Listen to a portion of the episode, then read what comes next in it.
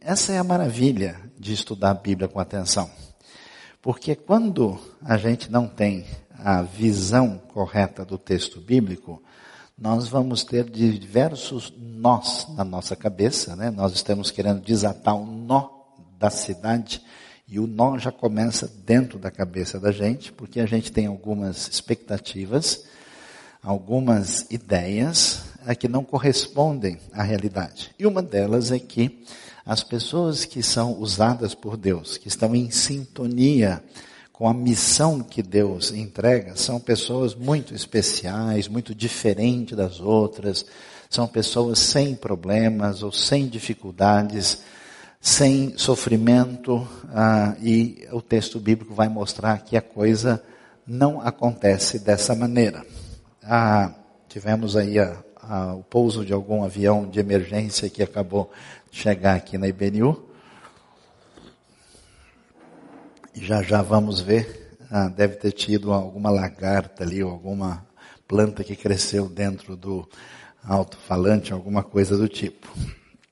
Vamos nos lembrar, nós estamos aí na fase final do livro de Jonas, com seus quatro capítulos que nós vimos, então, nós vimos aí como é que Jonas prega a palavra divina na cidade de Nínive e como é que a cidade se arrepende e é aí levada a uma reação é, incrível e sem paralelos na escritura sagrada e como o profeta que se apresenta como um profeta difícil na compreensão da obra de Deus. E agora Jonas depois de tudo o que acontece com o arrependimento de Nínive e com a sua reação negativa, vamos ver como é que ele se comporta ficando fora da cidade de Nínive. O texto diz o seguinte, você vai se lembrar, na última vez, ah, quando Deus fala com Jonas e pergunta para ele se é razoável a sua reação cheia de ira e de irritação. É, é interessante, porque nós estamos no versículo 5. E deveria haver alguma coisa entre o versículo 4 e o versículo 5 porque era de se esperar que houvesse alguma resposta. Jonas simplesmente não respondeu. Ele não disse absolutamente nada. Deus não é digno o suficiente de receber algum tipo de resposta. Ele nem responder não responde. E o texto então diz que Jonas saiu e sentou-se num lugar a leste da cidade. Ali construiu para si um abrigo. Sentou-se à sua sombra e esperou para ver o que aconteceria aconteceria com a cidade. Então você pode imaginar o profeta muito aborrecido, porque na verdade, na verdade, existe muitas vezes dentro da gente uma luta entre a nossa vontade e a vontade de Deus, entre o nosso plano e o plano de Deus. O jeito que a gente quer que as coisas aconteçam, o jeito que Deus quer que as coisas aconteçam.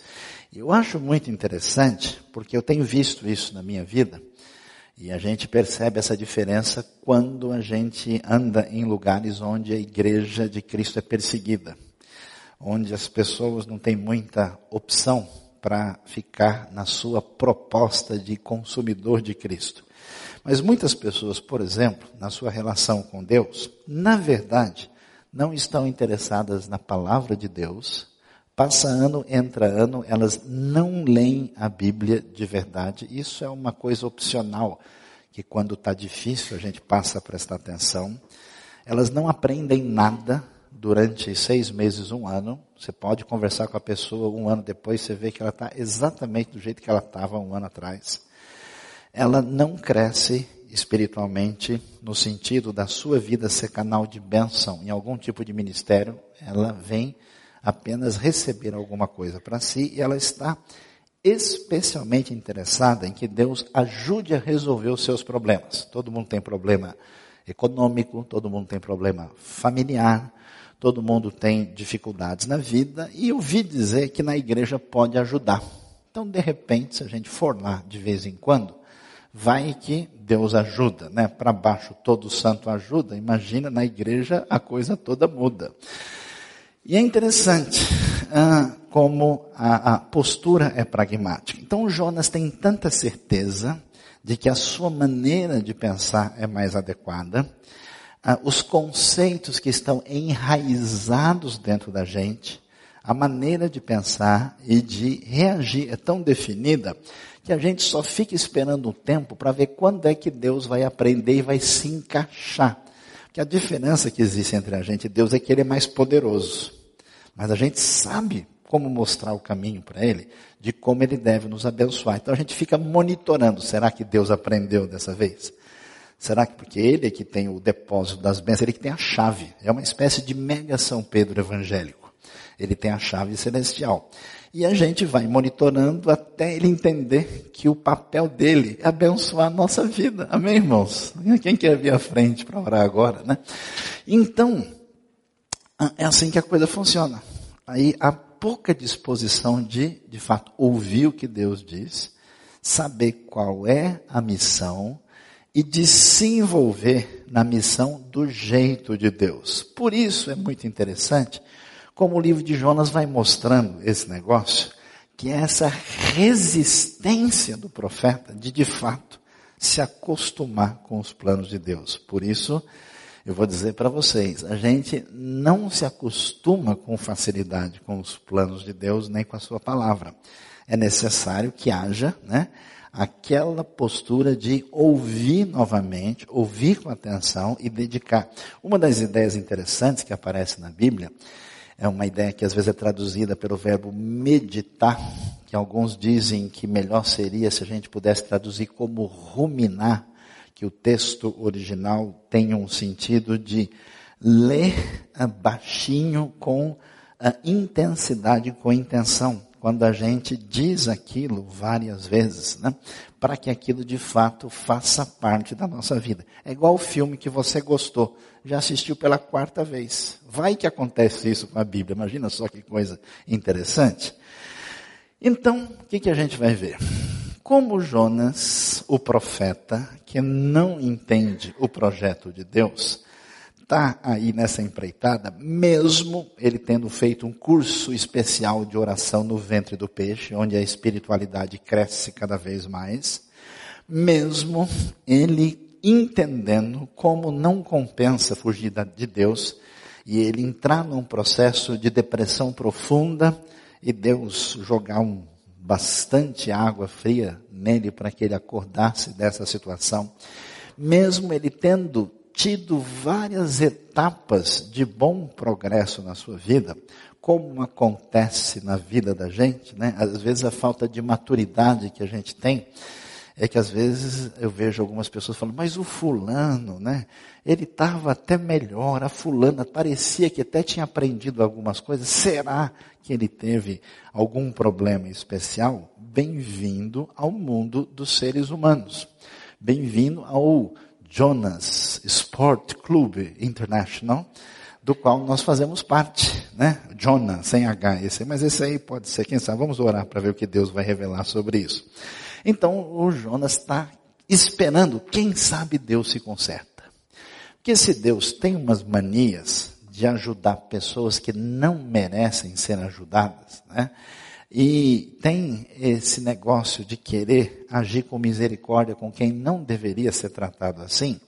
E quem sabe Deus vai aprender o que significa justiça. Então ele fica naquela expectativa e é interessante. E aí veja só, há várias razões, há várias ah, motivações inconscientes dentro da gente, porque a gente desenvolve às vezes uma raiva irracional, uma ira desnecessária.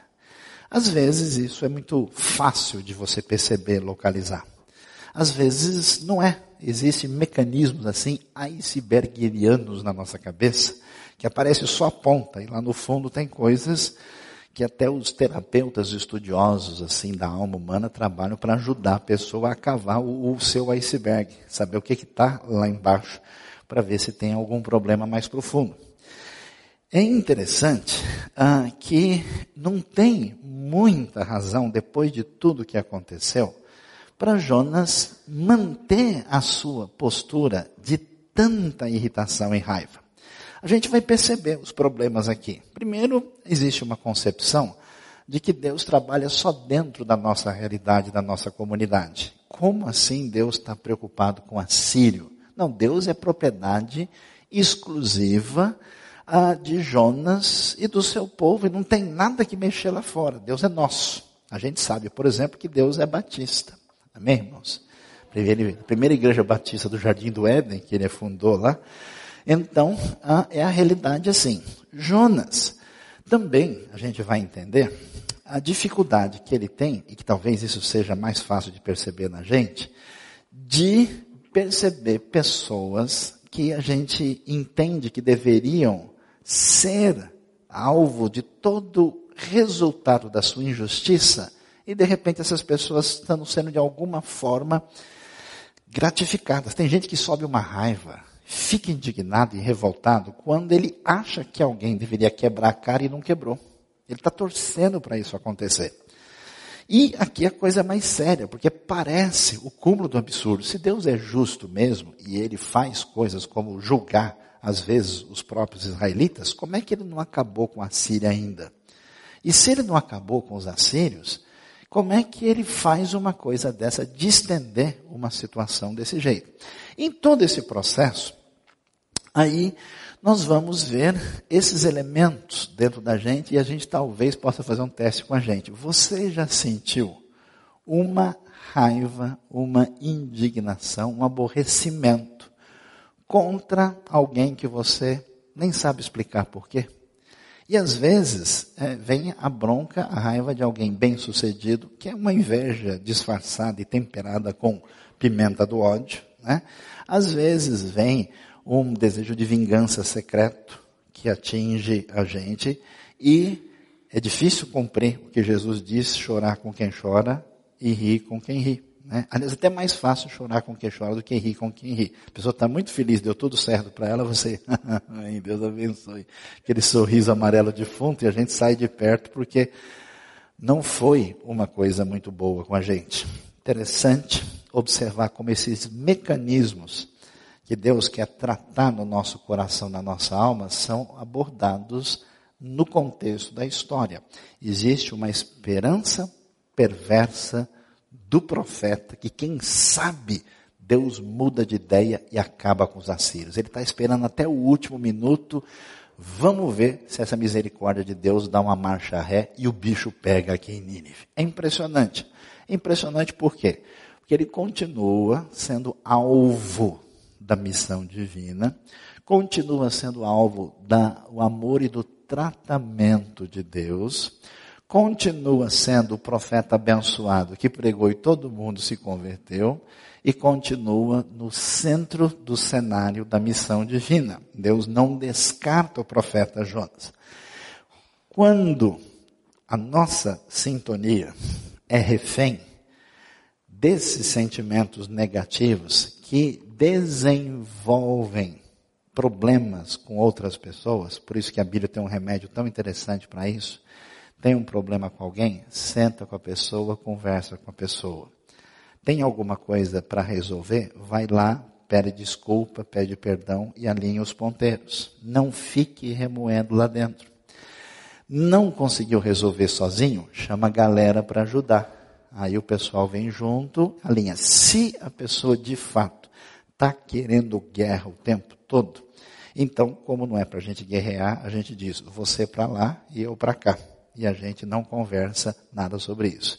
Esse para lá e para cá não tem nada a ver com reflexões sobre o poder do vento nos últimos tempos. Vocês devem continuar com o foco aqui na mensagem.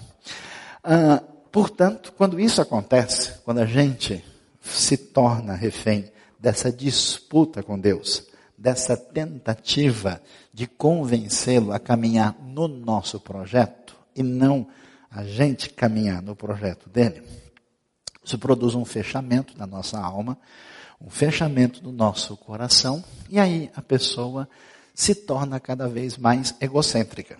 Pessoas egocêntricas estão sempre vendo só o seu mundo, estão sempre reclamando da realidade, não conseguem enxergar bênçãos óbvias, era para o profeta chegar, depois que ele viu o menino, e falou: O que, que é isso? Eu nunca vi uma coisa dessa. Mas olha, não é que o, o Ninivita estava chorando mesmo de verdade? Rapaz, o cara rasgou a roupa, estava jogando cinza na cabeça. Que isso? Mas nem na minha terra eu vi gente se arrependendo desse jeito. Não, peraí, eu preciso repensar esse assunto. Mas não. O profeta fica tão preso em si mesmo que a coisa chama atenção, porque quando a gente não está bem espiritualmente, não está bem na relação de sintonia com Deus, o conforto próprio é prioridade. Só isso é o que importa.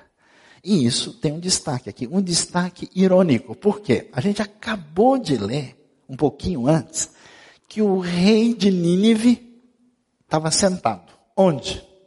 Em cinzas. Ele estava sentado, o rei de Nínive, a maior cidade do império assírio, que é o grande império do mundo antigo. Ele está assim. Interessante que, se você prestou atenção, olha o detalhe do texto, a gente vê lá, né, que Jonas construiu para si um abrigo, quer dizer, depois do maior avivamento da história, depois da coisa mais extraordinária, o que é que vem na lista de prioridades? Construir um abrigo para si, lógico, o que mais poderia acontecer? É gente que serve a Deus e fica cansado e diz, sabe de uma coisa? Em vez de eu manter o meu coração na missão, deixa eu trabalhar em cima da minha segurança própria. Eu preciso construir um abrigo para mim. Ele constrói e sentou-se. Interessante que a última pessoa que sentou foi o rei. O rei sentou-se, deixou o seu trono, o texto faz questão de fazer esse paralelo, e se coloca na humilhação, sentou-se à sua sombra para fazer isso. Agora, o profeta Jonas faz isso age dessa maneira, e aí surge o contraste impressionante. Olha que coisa absurda. Nós temos o Senhor do universo agindo com poder, como nós cantamos, com domínio e soberania, para movimentar o seu profeta do povo escolhido na direção da missão. Ele consegue usar esse profeta para trazer o maior despertamento e avivamento gentílico que a gente conhece do Antigo Testamento, Deus trabalha com Jonas e com Nínive ao mesmo tempo, e o personagem no meio do caminho é o rei. Enquanto o rei se humilha, enquanto Deus faz o poderoso baixar, o Jonas está querendo ficar sentado eternamente em trono imenso. Ah, é impressionante o que aparece aí, mostrando para a gente que às vezes a gente perde a noção das coisas. A gente não percebe como os caminhos de descompasso entre nosso coração e a perspectiva de Deus nos conduzem à situação ridícula, risível, absurda, contraditória e a gente não percebe e o texto faz questão de apresentar essa ironia. O que, que acontece? Deus continua de boa. Deus é tranquilo. Não importa o tamanho da tempestade, do caos, do desastre da situação, Deus continua sendo Deus. Você pode passar por depressão, você pode passar por momentos de euforia, você pode ter uma visão positiva, distorcida da realidade, você pode passar por dificuldades. Deus continua sendo Deus no seu domínio e na manifestação da sua graça e da sua bondade. Preste atenção. Às vezes, você perde essa visão porque elementos negativos passam a agir no seu coração, fermentam como um iogurte do mal e produzem um subproduto negativo e você é tomado de perspectivas negativas e desanimadoras diante da realidade. Depois de três, quatro dias, você fala: caramba, por que, que eu estava tão ruim assim? Bem-vindo ao nosso mundo do Jonah International Club. Você faz parte dele. E Deus, tranquilamente, o que, que ele faz? Deus, então, é muito interessante o que Deus faz. Ele nunca faz o que a gente espera. Ele sempre surpreende. Não só Jonas não entende o caminho de Deus, como nem você nem eu entendemos. Então, era para se esperar, num momento desse, que Deus chegasse e dissesse: Jonas, calma, agora chega, cara. Poxa vida, de novo. Mas não é possível. Bom, Jesus já fez o negócio lá de pegar um navio errado para Tarse. Eu já te dei banho dentro d'água, dentro do peixe à vontade. Você fez um curso de espiritualidade maravilhosa. Você estava de mau humor, sua área não é homilética, você foi reprovado no seminário. Você foi lá, pregou, eu abençoei. Agora você, ah, não, dá licença, sai fora. É interessante que a Bíblia não mostra nenhum tipo de revolução emocional negativa ou problemática de Deus. Deus continua na boa. E ele faz crescer uma planta. Essa planta é um problema. Até hoje ninguém sabe que planta é essa. O hebraico usa a expressão kikayon. E parece é, que é um tipo de planta semelhante, semelhante a uma mamoneira que existe, por exemplo, no Vale do Jordão. Alguns até sugerem que o Jonas foi numa região ali onde ela cresce. A tradução mais antiga chama de aboboreira.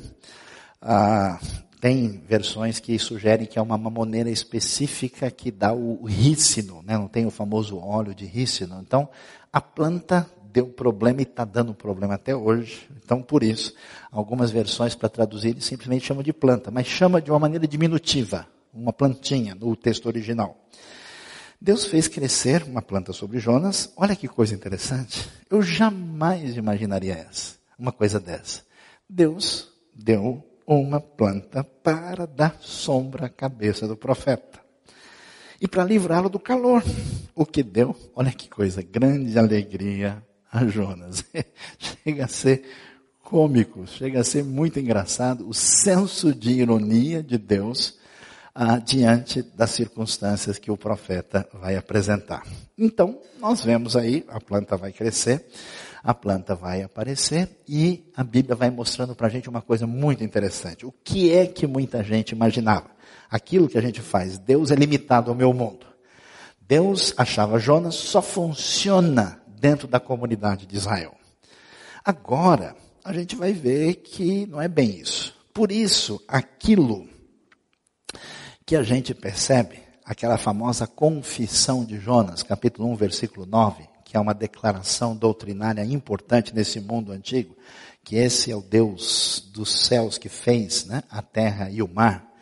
Esse Deus que tem uma dimensão que transcende os espaços geográficos, é um Deus que tem a ver com o domínio em todo o mundo, é um Deus que age no ambiente de todas as nações, ele é o Deus da aliança com Israel, mas é o Deus que age na história dos outros povos, encaminhando exatamente na direção em que vai se culminar, é que essa palavra divina se destina a todos os povos, a gente vai ver que Deus é o Deus do peixe, é o Deus da planta. O peixe, as águas, a planta é a terra. Deus movimenta esse cenário e é Ele que faz isso. O texto faz questão de colocar especificamente a atenção a, a exatamente no Deus que é o, o, o, o, ator aí. E aí tem uma coisa interessante.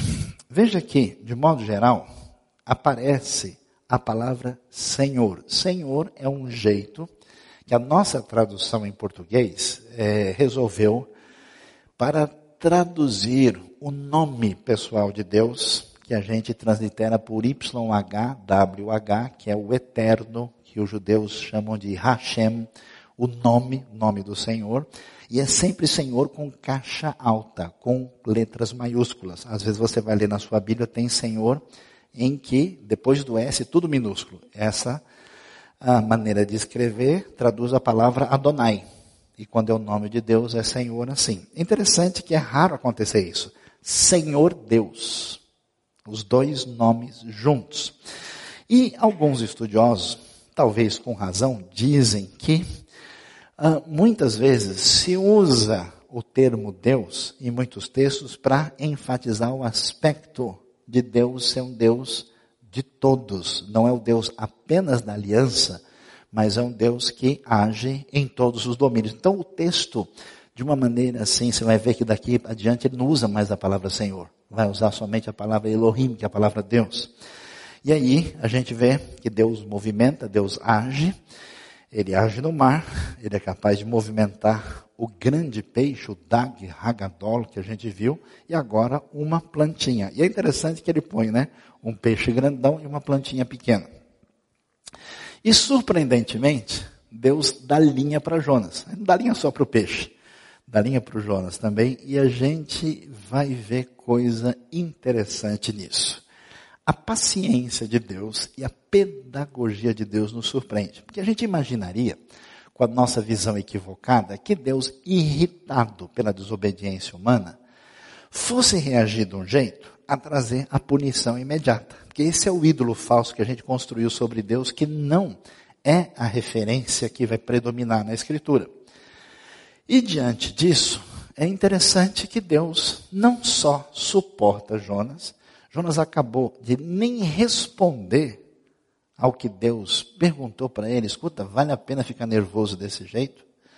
Ele nem responde. E quando Jonas está querendo conforto, Deus dá conforto à vontade. Ah, é, profeta, beleza. Está faltando um ar-condicionado aí? Quantas BTUs você quer? Como é que você quer o seu refresco no deserto? Que tipo de tranquilidade? Deus faz isso e é interessante. A gente, às vezes, na nossa infantilidade, pode começar a achar que nós estamos bem com Deus quando as coisas, entre aspas, dão certo com a gente. Se você ler a história de Jó, é um desafio nisso. Jó é a pessoa mais fiel a Deus que existia. No entanto, morre toda a sua família. Ele perde toda a sua riqueza. Ele fica extremamente doente. E todo mundo só metendo a boca nele. Não, Jó, você aprontou alguma coisa.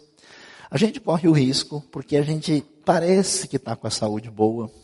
A gente parece que está com as finanças equilibradas. A gente parece que está tudo sob controle, né, nesse senso onipotente, falso de divindade. Então a gente fala, puxa, Deus tem abençoado a minha vida. Mas vai que aquela unha famosa de três anos atrás vinha encravar de novo. Aí você fala, será que Deus existe? Se Deus existe, por que, que existe unha encravada no mundo? Né? A visão limitada é essa. E é interessante que Deus não esquenta a cabeça e Deus permite que Jonas desfrute do seu conforto infantil, como a gente muitas vezes imagina, numa espécie de síndrome de espiritualidade de criança, só quando tem chocolate e pirulito, Deus é bom e maravilhoso. Se alguma coisa não tem legal, não está legal, ah, eu não consigo mais entender a fé. Deus permite que ele viva assim, até para mostrar a grande ironia e ver como é que pode um profeta de Deus, depois de trazer uma palavra que vai salvar uma cidade com tantos desdobramentos, sente alegria e satisfação porque tem sombra na cabeça. Deus nos ensina através de coisas que são permitidas na nossa própria vida. Deus não mexe certos contextos e situações, dando oportunidade para a gente aprender com os momentos difíceis e fáceis da vida, os vales e as montanhas. E a pergunta que a gente deve levantar aqui é onde está, de fato, o centro real de satisfação do seu coração. Será que você é tão infantil que você só se alegra com coisas tão limitadas e pequenas? Será que o centro de alegria do seu coração tem um mínimo de altruísmo, de interesse no bem-estar dos outros? Será que o centro de alegria do seu coração está conectado com a missão de Deus no mundo? Faz diferença para você se você ouve uma notícia tão favorável a respeito da bênção de Deus em certos lugares do mundo, ou você é refém do seu umbigo, ou você vive numa dimensão tão limitada que o centro de felicidade ou não da sua vida está se a sua televisão estragou e você não pode ver o jogo hoje. Ou se você tem algum problema em casa e quando isso se resolve, você fica feliz da vida e se não se resolve, você sai brigando com o porteiro e batendo porta para todo mundo. Será que você não acordou para o que realmente vale na vida? É uma ironia profunda como é que alguém que conhece tanto a Deus, que deveria estar sintonizado com os planos de Deus, é capaz de uma insensibilidade diante da conversão da maior cidade do mundo e uma felicidade gigantesca por causa de uma sombrinha na sua própria cabeça. Mas, esse mais pede um copo d'água. Na madrugada do dia seguinte, Deus mandou uma lagarta. Essa palavra, às vezes, tolat, é traduzida por bicho, por verme, e em outros lugares da Bíblia, a Deus às vezes manda um bicho semelhante a esse, essa lagarta, esse, a um biólogo pode nos ajudar aqui para ver qual termo seria mais adequado para descrever esse tipo de bicho que aparece aí. E essa lagarta ataca a planta e a planta vem a secar-se.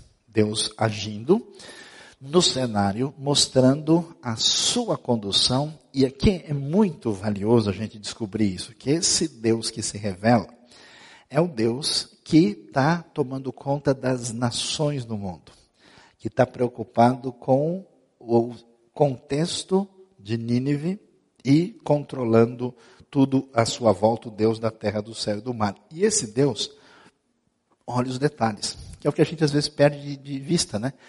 Não é possível que Deus estivesse presente diante da situação que eu enfrentei. Não é possível que Deus esteja no controle. Eu acho que Deus está no controle das coisas gerais. As coisas menores, ele não é possível que ele esteja envolvido nisso. Porque não faz sentido, não cabe, não, não bate. E diante desse cenário, a Bíblia diz: olha, Deus está no controle da situação, porque Ele movimenta a tempestade, Ele movimenta o peixe, Ele movimenta a planta e agora a lagarta que come a planta. Então aparece o Deus da lagarta. O Deus da lagarta é o Deus do grande peixe, é o Deus da misericórdia de Nínive, é o Deus do chamado de Jonas.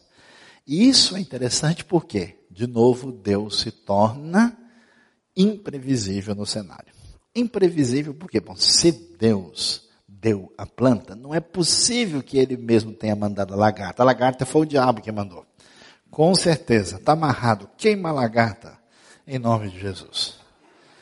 Se Deus é o Deus que está agindo no cenário, como é que a gente pensa? Não é assim? Se Deus é o Deus que ama Israel, como é que ele vai abençoar os ninivitas?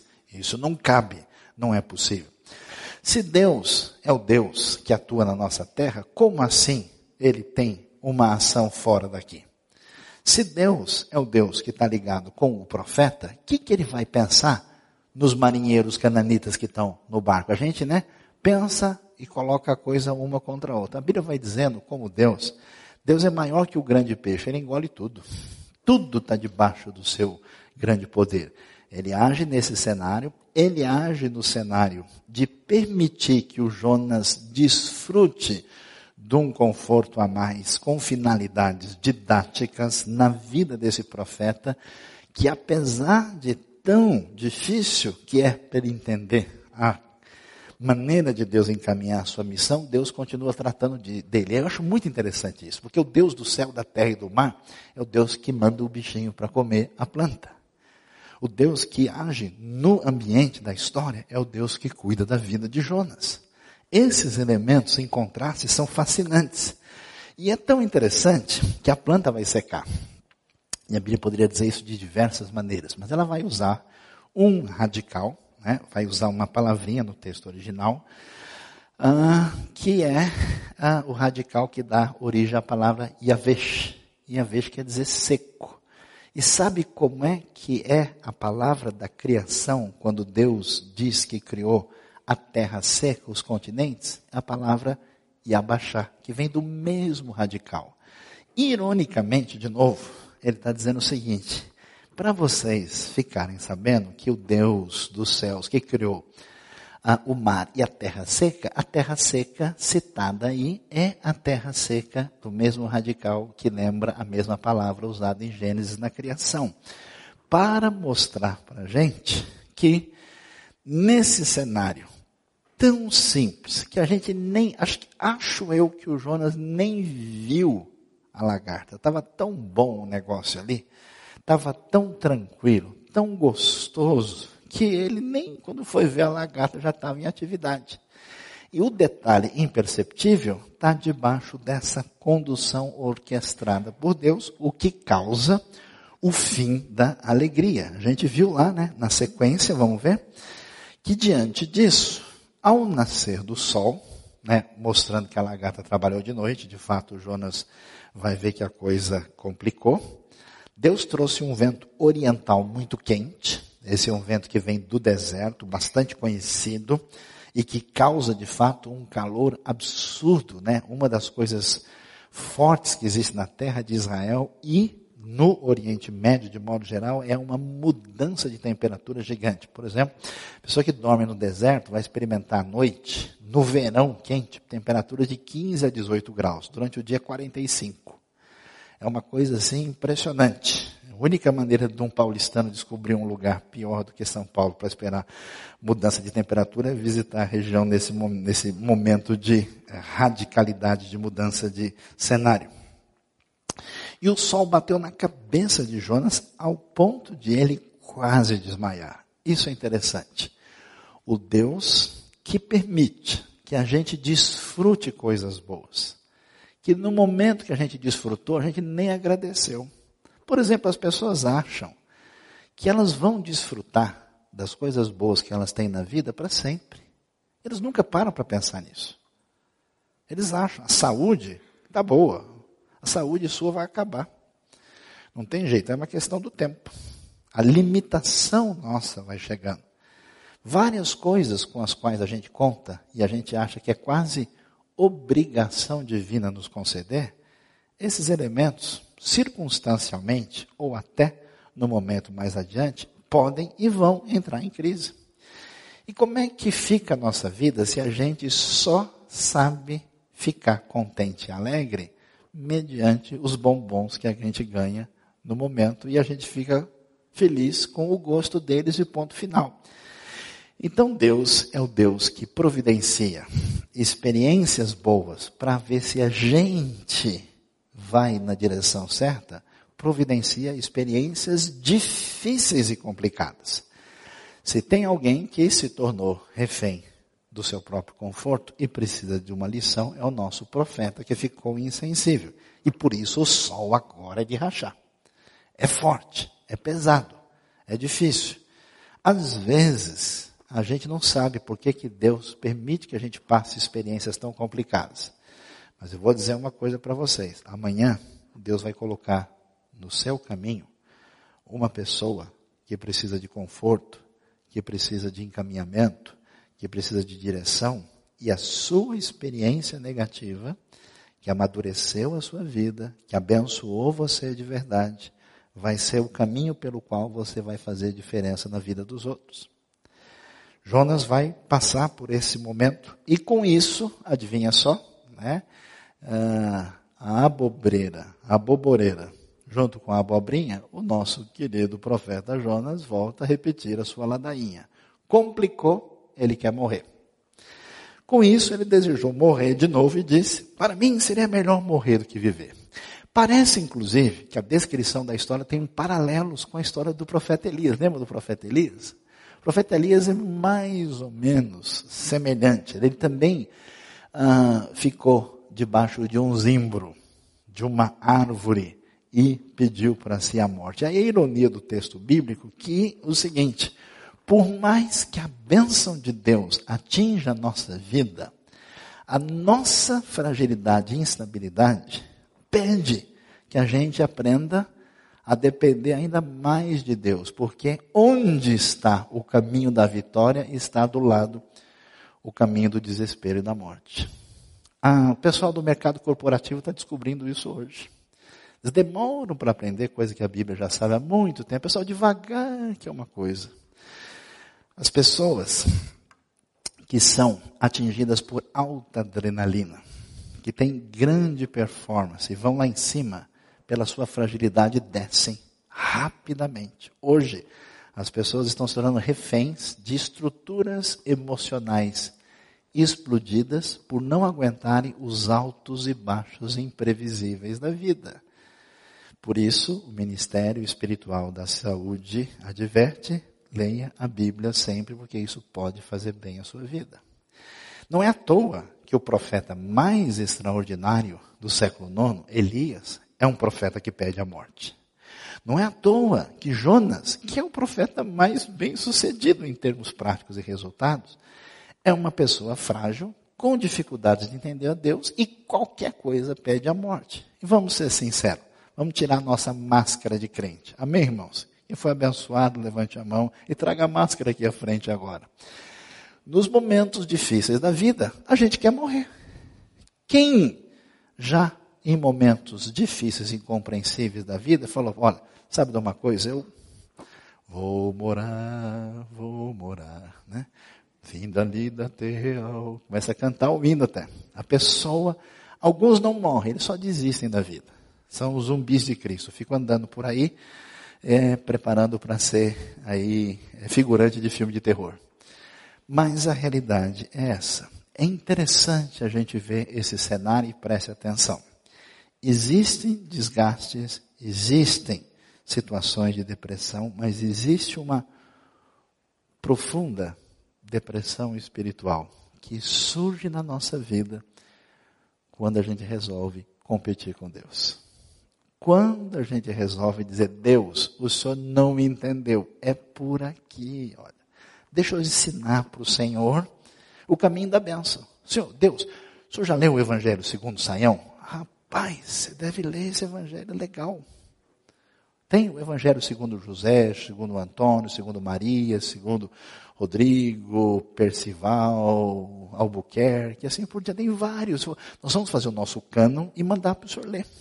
Para ver como é que a gente deve, como é que o senhor deve conduzir a nossa vida e nos abençoar forever e never. Amém. Interessante que Jonas é levado a usufruir de um momento de tranquilidade e bem-estar no momento em que ele sofre um pouco como resultado da ação divina, ele entra em desespero total. Será que a gente não tem passado por circunstâncias semelhantes? Então, o nosso profeta aparece indignado, revoltado e revoltado ao extremo. Então surge aí esse vento quente impressionante, o incômodo de Deus ao profeta que se tornou refém desse seu egoísmo acentuado e o desejo de morrer em vez de a Deus se submeter. O desejo de permanecer fiel a si mesmo, não abrir mão da minha perspectiva. Eu conheço gente assim que é tão, tão segura de que ele não pode estar errado, que ele prefere ver o pior prejuízo possível do que ele falar, peraí, eu acho que eu me enganei. Eu acho que não era bem por aqui. Eu tenho impressão que deve ser desse jeito. Você vê empresas falirem. Você vê empreendimentos irem abaixo só porque a pessoa não tem coragem de dar marcha ré. Jonas, o profeta, resiste até o fim. Ele sabe que Nínive não pode ser tratada desse jeito. E ele insiste, insiste, insiste, se fecha no seu egoísmo, até o ponto em que isso se transforma numa depressão sem tamanho que pede a morte, e agora ele mantém-se e não se submete a Deus. Interessante. É muito legal e é surpreendente, porque o profeta faz isso, né? Vai e volta. Ele faz orações lindas no capítulo 2, ele tem reações das piores e das melhores. Você vê ele totalmente deprimido, dormindo, você vê ele fazendo oração especial, você vê ele construindo teologia no capítulo 2, você vê ele revoltado. O interessante é que você vê Deus como quem está olhando uma criança peralta, aprontando para tudo quanto é lado, com a maior tranquilidade. E Deus, na boa, tranquilamente, ele simplesmente volta e repete a pergunta. Escuta, vamos almoçar? Opa, vamos ver aquele bichinho ali na esquina? Vamos com o papai em tal lugar? Deus nem se preocupa. E aí, ele repete a pergunta que ele já tinha feito, sem se preocupar, ajudando o profeta tirar um pouco da cera do ouvido, que estava grande, não estava escutando muito bem, e pergunta para Jonas: Você tem alguma razão para estar tão furioso por causa da planta? Ele agora coloca a questão da planta aqui. Jonas está revoltado, indignado, extremamente aborrecido. A sua fúria é total. Pense bem nesta manhã. Quais as razões pelas quais muitas vezes você fica tão descompensado? Pense em que, como isso pode ter relação com o nível de atenção que você dá a Deus e ao projeto de Deus na sua vida. Pense em que medida você esfriou seu coração e acabou permitindo que a sua vida girasse apenas em torno dos seus interesses egoístas e particulares. E é interessante, finalmente, né, Jonas, o profeta, resolve responder. Eu acho legal demais isso, porque Deus não desiste. Se ele é bicudo, né? Aliás, não sei se você também é o bicudinho de Cristo, né? Marrudinho de Jesus, né? Tá indignado. Bravo, que é uma coisa terrível. Né? Não fala com ele, senão ele morde, né? Interessante. Ah, se ele faz dessa maneira, Deus espera, guarda mais um pouco, dá mais um exercício para ele fazer, homework. Aí ele volta e Deus repete mesmo tom da pergunta e agora acrescenta aquilo que fez parte da lição de casa e diz: escuta, você está nervoso? Vale a pena? E a resposta de Jonas: sim, eu tenho. Olha que coisa, né? É, não sei se a gente aceitaria ele como membro da Ainda bem que ele não vai estar na nossa classe hoje à noite. Eu estou furioso a ponto de querer morrer. Que coisa interessante.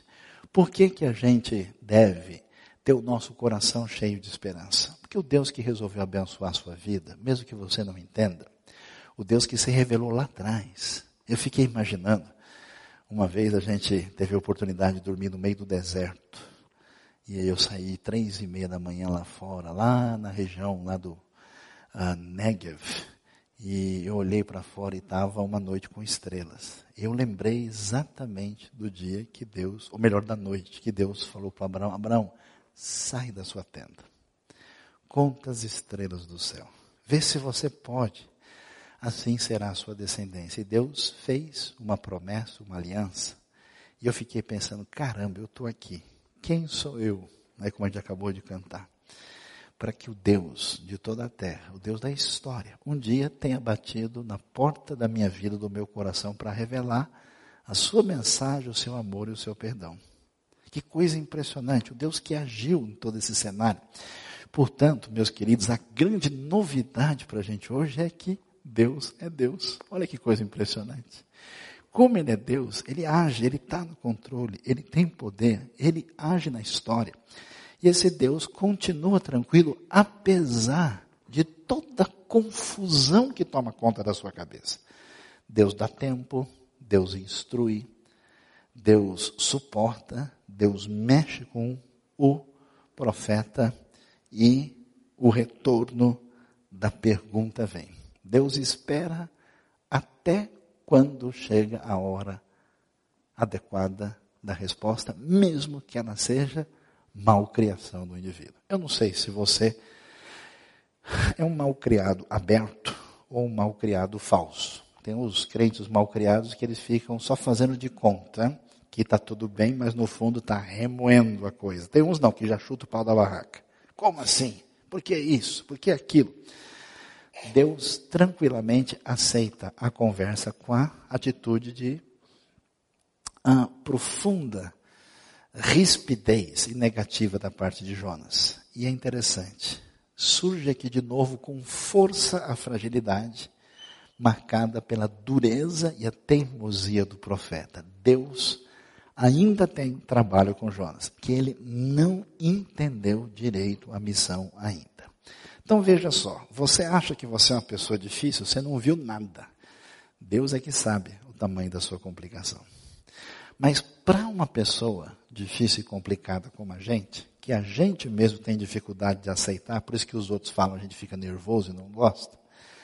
Deus tem uma paciência daquela que trata com Jonas. Deus quer trabalhar na sua vida, Deus quer abençoar você, e esse Deus que cuida da história, o Deus que salva Nínive, é o Deus que continua atuando na vida do profeta Jonas. Pense nas lições, nas reflexões, analise o interior do seu coração, coloque-se diante de Deus e espero que depois dessa mensagem a gente tenha condição de avaliar em que medida a gente tem permitido que a nossa zona de conforto substitua o valor de Deus. Em que medida nosso projeto de missão tomou lugar do coração de Deus, do projeto de Deus, em que medida a gente tem sido colocado no lugar de Deus. Que Deus mande, quem sabe, uma sombra para você ficar tranquilo e depois uma bela lagarta com acompanhada de sol quente para que você desperte e seja abençoado para entender a caminhada que Deus deseja para nós. Amém?